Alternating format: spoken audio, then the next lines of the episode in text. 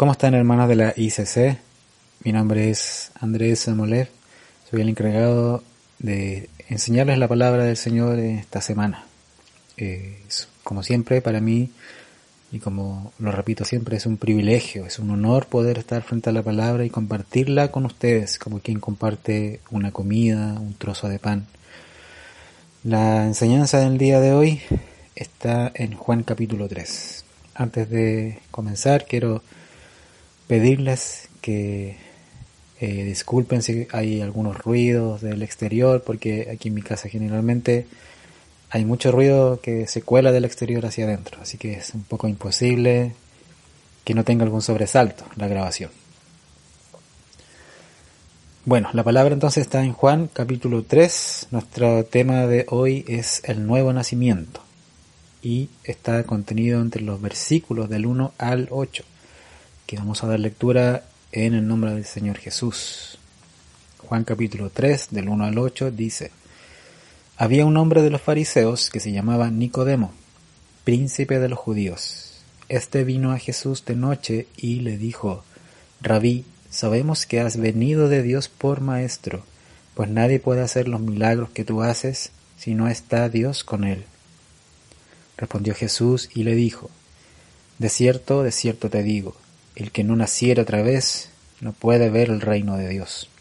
Nicodemo le dijo, ¿Cómo puede un hombre nacer siendo viejo? ¿Puede entrar por segunda vez en el vientre de su madre y nacer?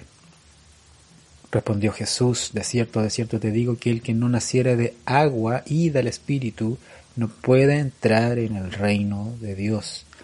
Lo que es nacido de la carne, carne es, y lo que es nacido del Espíritu, Espíritu es. No te maravilles de que te dije, os es necesario nacer otra vez. El viento sopla de donde quiere y oye su sonido, pero no sabes de dónde viene ni a dónde va. Así es todo aquel que es nacido del Espíritu. Amén. Estas son las palabras del Señor Jesús, la conversación que tuvo con Nicodemo acerca de el nuevo nacimiento, como conocemos este pasaje. Este es sin duda uno de los pasajes más leídos, enseñados y estudiados del Evangelio de Juan, intentando abarcar, perdón, intentar abarcar eh, las profundidades de este pequeño pasaje es una tarea imposible en 30 minutos. Pero haré el intento no solo de explicarle algunas notas interesantes y necesarias para entender el pasaje con mayor claridad, sino también quiero amonestarles, por supuesto, en amor en el Señor a una autoevaluación de sus propias vidas a la luz de esta conversación entre Jesús y Nicodemo. La pregunta y la única pregunta importante que podemos responder es ¿hemos nacido de nuevo? ¿Tú has nacido de nuevo? También podemos preguntarnos ¿qué es lo que significa nacer de nuevo? Según las palabras del Señor Jesús, ¿quién mejor para explicar lo que es, cierto? Seguro estas palabras son demasiado sencillas para algunos y otros preferirían debatir largamente sobre el bautismo en agua o el bautismo en Espíritu Santo, etc. A través o a raíz de este pasaje. Pero dejamos, vamos a dejar esos temas para otra ocasión. Hoy vamos a enfocarnos en el nuevo nacimiento, la doctrina del nuevo nacimiento según Jesucristo, nuestro Señor y Salvador. Nicodemo es eh, un nombre griego, así que este Nicodemo es un hebreo, un judío de nombre griego. Además de ser este judío de nombre griego, era un fariseo. Los fariseos con frecuencia son contados como los enemigos número uno de Jesús.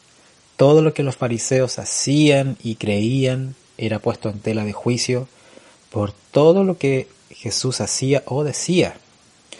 Sus doctrinas eran contrarias, extremadamente contrarias, y se excluían la una de la otra. Si Jesús decía sí, ellos decían no. Si Jesús oraba en secreto, como nos enseñó, ellos oraban públicamente y abiertamente en las plazas. Si Jesús perdonaba, ellos preferían el castigo, y así sucesivamente. Nunca hubo un descanso de esta rivalidad ni tampoco la habrá. Dios está en guerra contra el fariseísmo de ese tiempo y de este tiempo. Y está en guerra contra el moralismo de cualquier época. Ahora el moralismo, una persona que es altamente moral, no necesariamente es algo malo. Sí es malo el ser moral o perseguir la moralidad sin el Espíritu de Dios, guiando la vida moral de una persona. Los fariseos tenían una alta vida moral, de hecho. No eran malas personas. De hecho, podríamos decir que eran buenas personas. Mateo 5, 20, Jesús mismo los describe de esta manera, amonestándoles, por supuesto, a las personas, a los hijos del reino. Dice, porque os digo que si vuestra justicia no fuere mayor que la de los escribas y de los fariseos, no entraréis en el reino de los cielos. Jesús mismo entonces reconoce que los escribas y fariseos eran buenas personas en estas palabras, pero para él eso no significa nada, ya que las obras de justicia de cualquier hombre o de cualquier mujer que haga, ¿cierto? Sin haber nacido de nuevo, sin que haya una obra del Espíritu Santo interior en esa persona, esas obras no son más que trapos inmundos, como dice la Escritura. No son aceptados delante del Señor.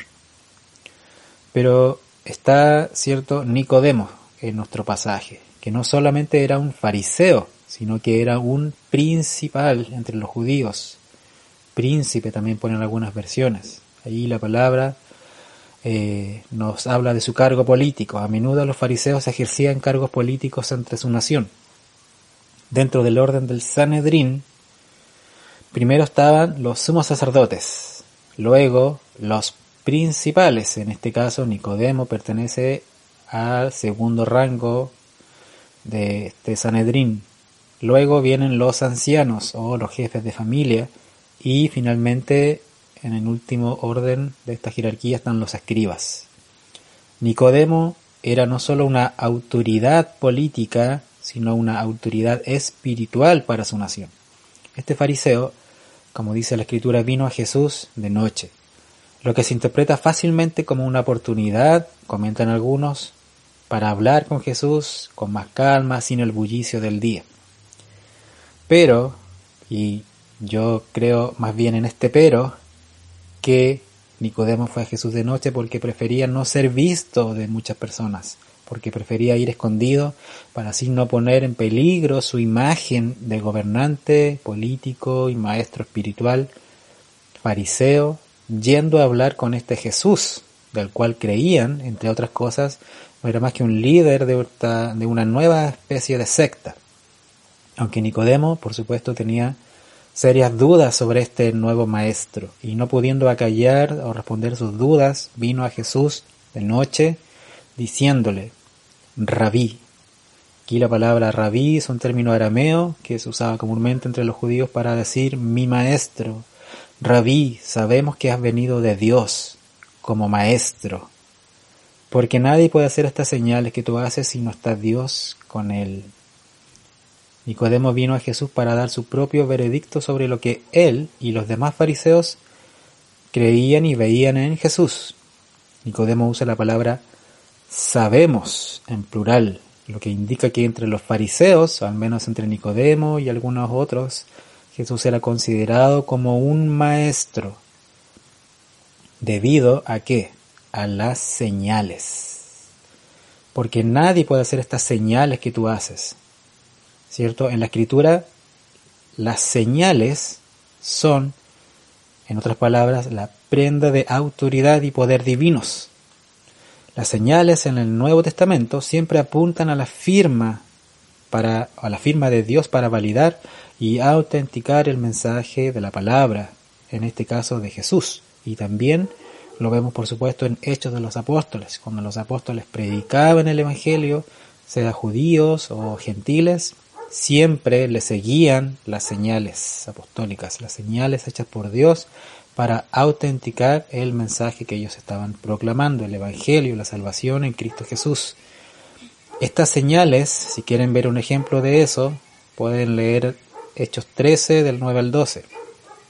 Estas señales eran algo esperado por las personas quienes, quienes oían a Jesús y por supuesto los apóstoles posteriormente en la historia. Entonces, aquí está Nicodemo, maestro de los judíos y maestro y el maestro Jesús, hablando de señales y de revelación.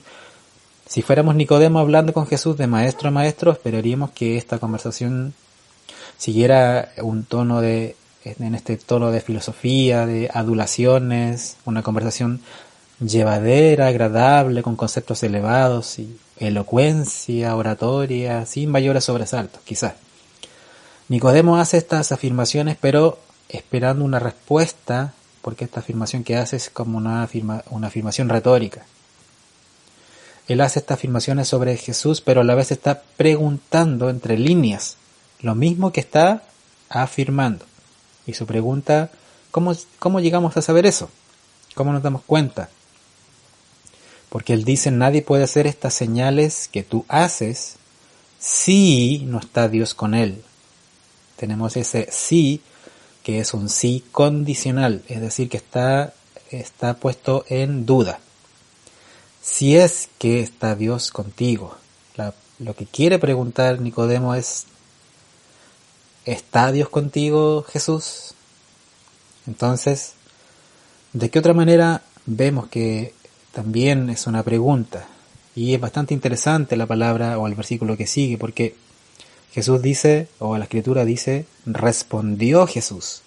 Entonces, aquí Nicodemo no usa signos de interrogación, ¿cierto? Es una afirmación, pero puesto en duda por este sí, ¿cierto? Entonces Jesús responde, pero él no responde esta condición que él está poniendo. Él no responde si Dios está o no con él. Jesús omite de alguna manera esta afirmación de Nicodemo y él responde otra cosa. ¿Por qué? Porque la palabra respondió, que aparece aquí en Juan, es la palabra apécrice en el original. Esa palabra no tiene una traducción literal al español. La más cercana encontró eh, eh, Casiodoro de Reina cuando tradujo la Biblia del griego al español es respondió. Pero en el original hay varias palabras que eh, se usan para decir responder. Y en este caso, la palabra apécrice que mencionamos tiene eh, doble intención de respuesta. La intención primera es responder lo que se pregunta directamente y la segunda es responder la intención que hay detrás de lo que se pregunta. Es decir, que el que responde la pregunta es capaz de ver qué es lo que el que pregunta está pensando o sintiendo. ¿Ya? Generalmente es una, el, eh, el que responde la pregunta sabe lo que el otro está pensando. Entonces, lo que no pregunta Nicodemo verbalmente, Jesús lo responde verbalmente. ¿Ya? Porque el Señor, obviamente, como sabemos, conoce los pensamientos y conoce los sentimientos. Entonces esa, esa palabra ahí respondió es bastante importante. ¿Por qué? ¿Por qué? Porque después, cuando Jesús responde, a pesar de que no hay una pregunta, Él le dice, de cierto, de cierto te digo, que el que no naciere de nuevo no puede ver el reino de Dios. Ahí la palabra de cierto, de cierto. Originalmente en el hebreo eh, es amén. En griego también es amén porque es una transliteración del hebreo al griego. Y en vez de decir de cierto, de cierto, ahí tendríamos que traducir amén, amén. Amén es una expresión usada desde los tiempos del Antiguo Testamento para declarar la fidelidad de lo que se va a anunciar. Cuando es usado por hombres, significa así sea. Pero cuando es usado por Dios, en este caso por Jesús, quiere decir así es y así será. Lucas traduce esta misma palabra, amén, amén, pero en la frase en verdad. Entonces, en verdad te digo que el que no naciere de nuevo no puede ver el reino de Dios.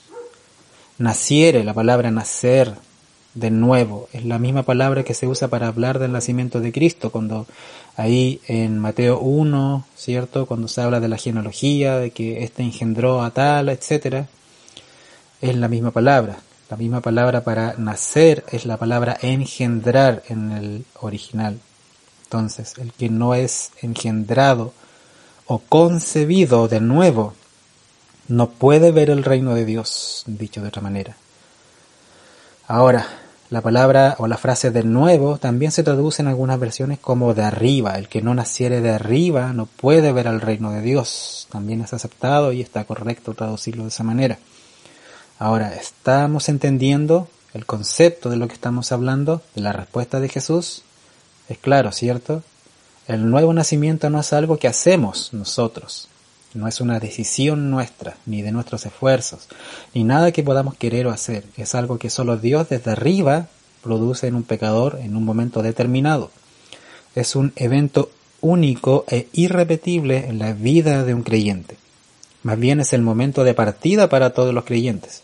Cuando cada uno de nosotros fue engendrado ahí en el vientre de nuestra madre, no tuvimos conciencia de ese evento. Nadie se acuerda de eso. Porque no dependió de nosotros, ni física, y tampoco el nuevo nacimiento espiritual depende de nosotros. Salmo, Salmo 100, verso 3 dice, Sabed que Él, el Señor, es Dios. Él nos hizo y no nosotros a nosotros mismos.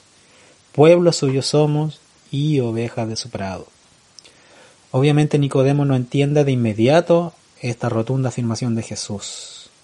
Y tampoco lo va a entender ninguna persona que haya nacido de nuevo. Pablo explica mejor esto del nacimiento en primera, en, perdón, en segunda de Timoteo 1.9 con las siguientes palabras. Quien nos salvó y llamó con llamamiento santo, no conforme a nuestras obras, sino según el propósito suyo, y la gracia que nos fue dada en Cristo Jesús antes de los tiempos de los siglos. Aquí la palabra nacer y llamar significan lo mismo. Quienes no han sido llamados no pueden ver o no son capaces de ver el reino de Dios. Incluso podríamos decir ver literalmente, porque en sus propias vidas no experimentan estar en el reino, tampoco pueden ver que otros están en el reino y por consecuente no van a ver con sus ojos el reino futuro y eterno de nuestro Dios. El nuevo nacimiento nos permite ver, entonces, si el nuevo nacimiento nos permite ver, entonces Nicodemo estaba ciego para entender estas palabras. Sus ojos aún no podían pasar el velo limitado de su propia carne, de su propia carnalidad. Jesús le responde una vez más diciendo, el que no naciere de agua y del Espíritu no puede entrar en el reino de Dios. Aquí la palabra importante que causa mayor controversia interpretativa es la palabra agua. Obviamente algunos lo atribuyen al bautismo del agua, pero aquí la palabra agua está usada de forma metafórica para designar a la palabra de Dios. Es un símbolo de la palabra de Dios, un simil. De la misma manera lo usa Pedro en su primera epístola, capítulo 1, verso 23, cuando dice acerca de los cristianos, que han nacido de nuevo, dice, siendo renacidos, no de simiente corruptible, sino incorruptible, por la palabra de Dios que vive y permanece para siempre. Siendo renacidos, nos dice Pedro, por la palabra de Dios. Entonces el nuevo nacimiento lo da, viene a través de la palabra de Dios, del Evangelio. Lo que es nacido de la carne, continúa el Señor Jesús, carne es, y lo que es nacido del Espíritu, Espíritu es. Otra vez, durante este texto se usan las mismas palabras. Nacido de la carne es por naturaleza engendrado carnalmente. Jesús le dice a Nicodemo que si un hombre nace en este mundo tiene una naturaleza carnal. En este caso la primera palabra para carne de este versículo designa el género, pero la segunda designa el término nominativo. Lo que nace carnal no tiene ninguna característica espiritual, es lo que quiere decir. Nicodemo, aun a pesar de ser un maestro religioso de su tiempo, aún permanecía en su naturaleza carnal, de la cual no podría o no puede provenir nada, absolutamente nada espiritual.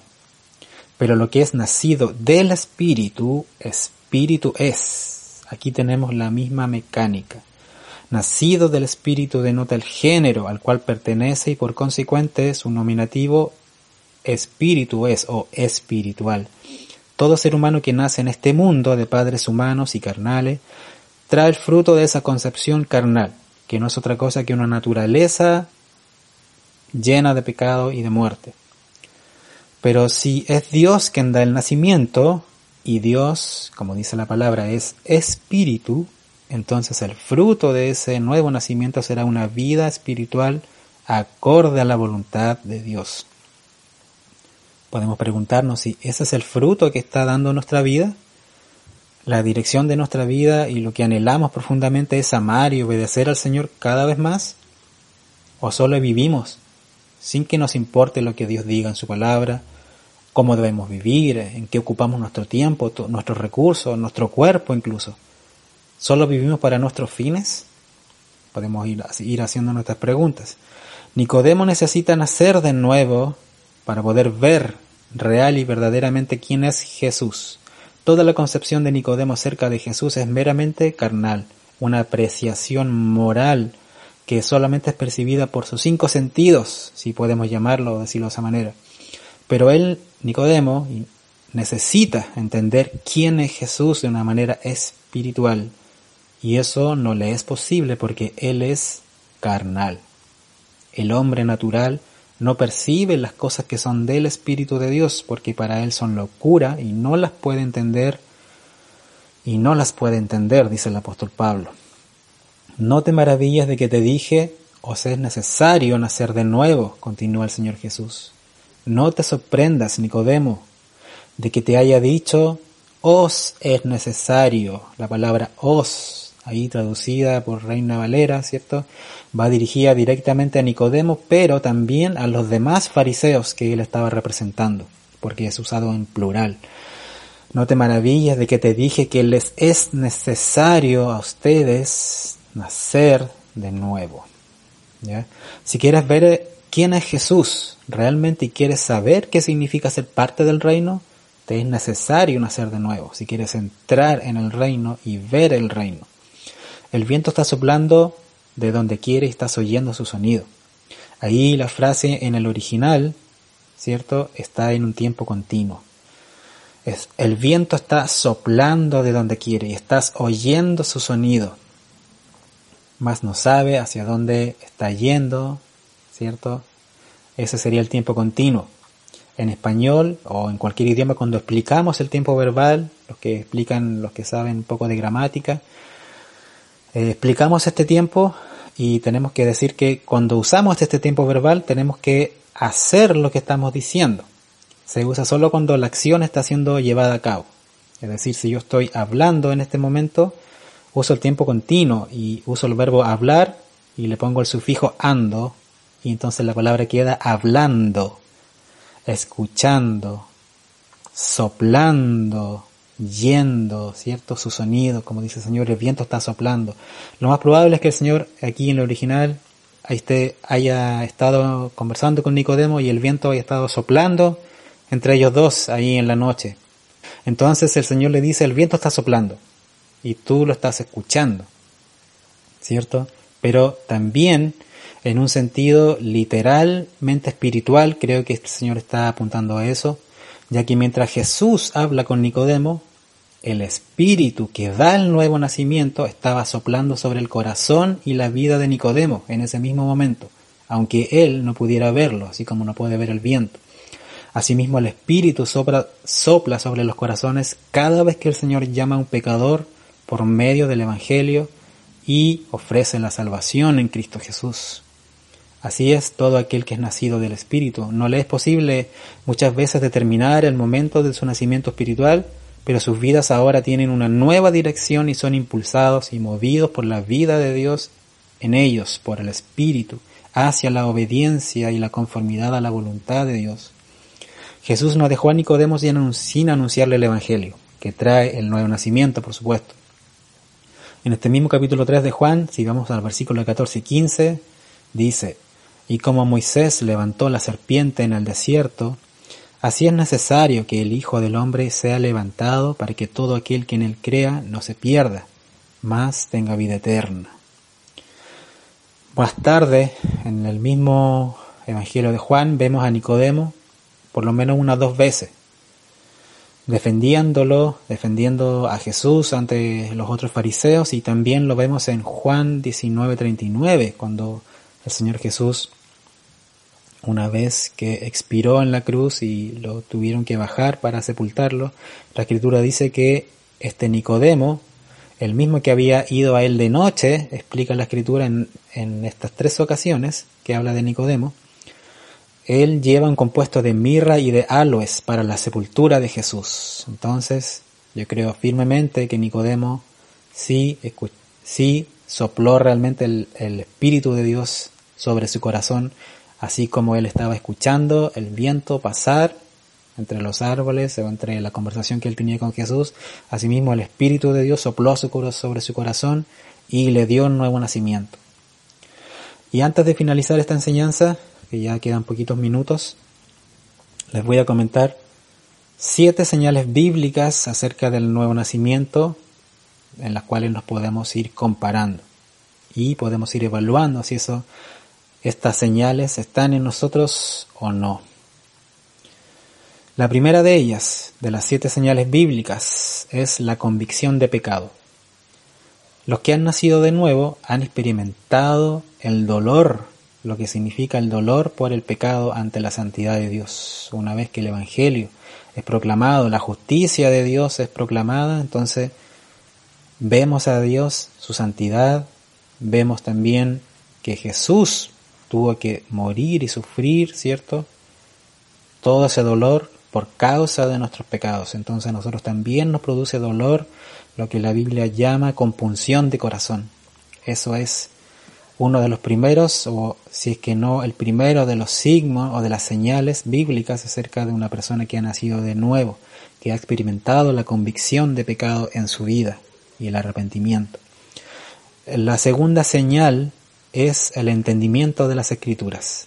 Lo que antes era difícil de entender o imposible para esta persona, o le era incluso una locura, ahora las entiende y las ama. Ve en la palabra un brillo que antes no podía percibir al entender las verdades bíblicas de la salvación. La tercera señal de un nuevo nacimiento es la comunión con otros creyentes. Los nacidos de nuevo experimentan un lazo familiar basado en las verdades de la redención que comparten con otros creyentes. Eso es lo que llamamos comunión en, cierto, en las verdades del Señor. La cuarta señal de un nuevo nacimiento es la oración. El descubrimiento de la oración es para los que han nacido de nuevo como el aire que respiran. Acuden a Dios en oración en cada momento que les sea posible, buscando estar en la presencia de Dios, buscando su consuelo, su entendimiento, su poder, su amor, etc. Aman estar en la presencia de Dios en oración. El quinto, la quinta señal del nuevo nacimiento es un corazón nuevo. Un corazón que ahora late con sencillez y sinceridad ante Dios y también ante otros creyentes. Los motivos principalmente se ven en este nuevo corazón, los motivos que antes podían ser pecaminosos, egoístas, ¿cierto? carnales, ahora son motivos basados en la voluntad de Dios y en su palabra, conformados a su voluntad. La sexta señal de un nuevo nacimiento es la certeza de la salvación, un sentido de pertenencia a Cristo y a su cuerpo, a su iglesia, a la familia de Cristo a través de toda la historia, desde Adán hasta nuestro tiempo presente. Y también, por supuesto, se siente mucho más este lazo de certeza con las personas que lo rodean, sus hermanos en Cristo. Por supuesto, lo principal de esta certeza lo da el Espíritu Santo, porque la Escritura dice que el Espíritu Santo da testimonio a nuestro espíritu de que somos ahora hijos de Dios. Eso es la sexta señal de un nuevo nacimiento. Y la séptima señal es la oposición maligna. En la vida anterior del pecador, el hombre o la mujer que no había nacido de nuevo podía vivir sin sobresaltos del enemigo, ya que antes era por naturaleza, como dice la escritura, hijo del diablo, siguiendo las corrientes de este mundo, viviendo en la corrupción, pero una vez que Dios salva a esta persona, comienza el diablo y este, este diablo se torna realmente el enemigo de esta persona, de este nuevo ser esta persona que ha nacido de nuevo.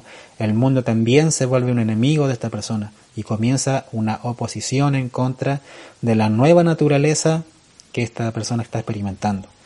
Empiezan el diablo comienza a poner dudas, comienza a, a poner dudas acerca de la salvación y del amor del Señor. Así que la oposición maligna también es una de las señales propias de una persona que ha nacido de nuevo. Y así es la naturaleza del nuevo nacimiento de Dios para cualquier pecador que cree y se arrepiente. Yo creo firmemente que el Espíritu sopló, sopló sobre la vida y el corazón de Nicodemo, y asimismo el Señor puede hacerlo por cualquier pecador que escucha y obedece el Evangelio del Señor Jesucristo. Y así como el Señor una vez fue levantado en la cruz, llevando nuestros pecados, sufriendo eh, el castigo que nosotros merecíamos, nosotros podemos, cualquier pecador en verdad puede creer y poner toda su confianza y su fe en Jesucristo y recibir el nuevo nacimiento. Es algo que solamente Dios da, pero las personas que creen y reconocen a Jesús como su Señor y Salvador. Este ha sido el mensaje de esta semana, espero que les haya servido y los pueda también edificar y también por supuesto que les sirva para edificar a otros, a otras personas y evangelizar. Que el Señor les bendiga. Amén.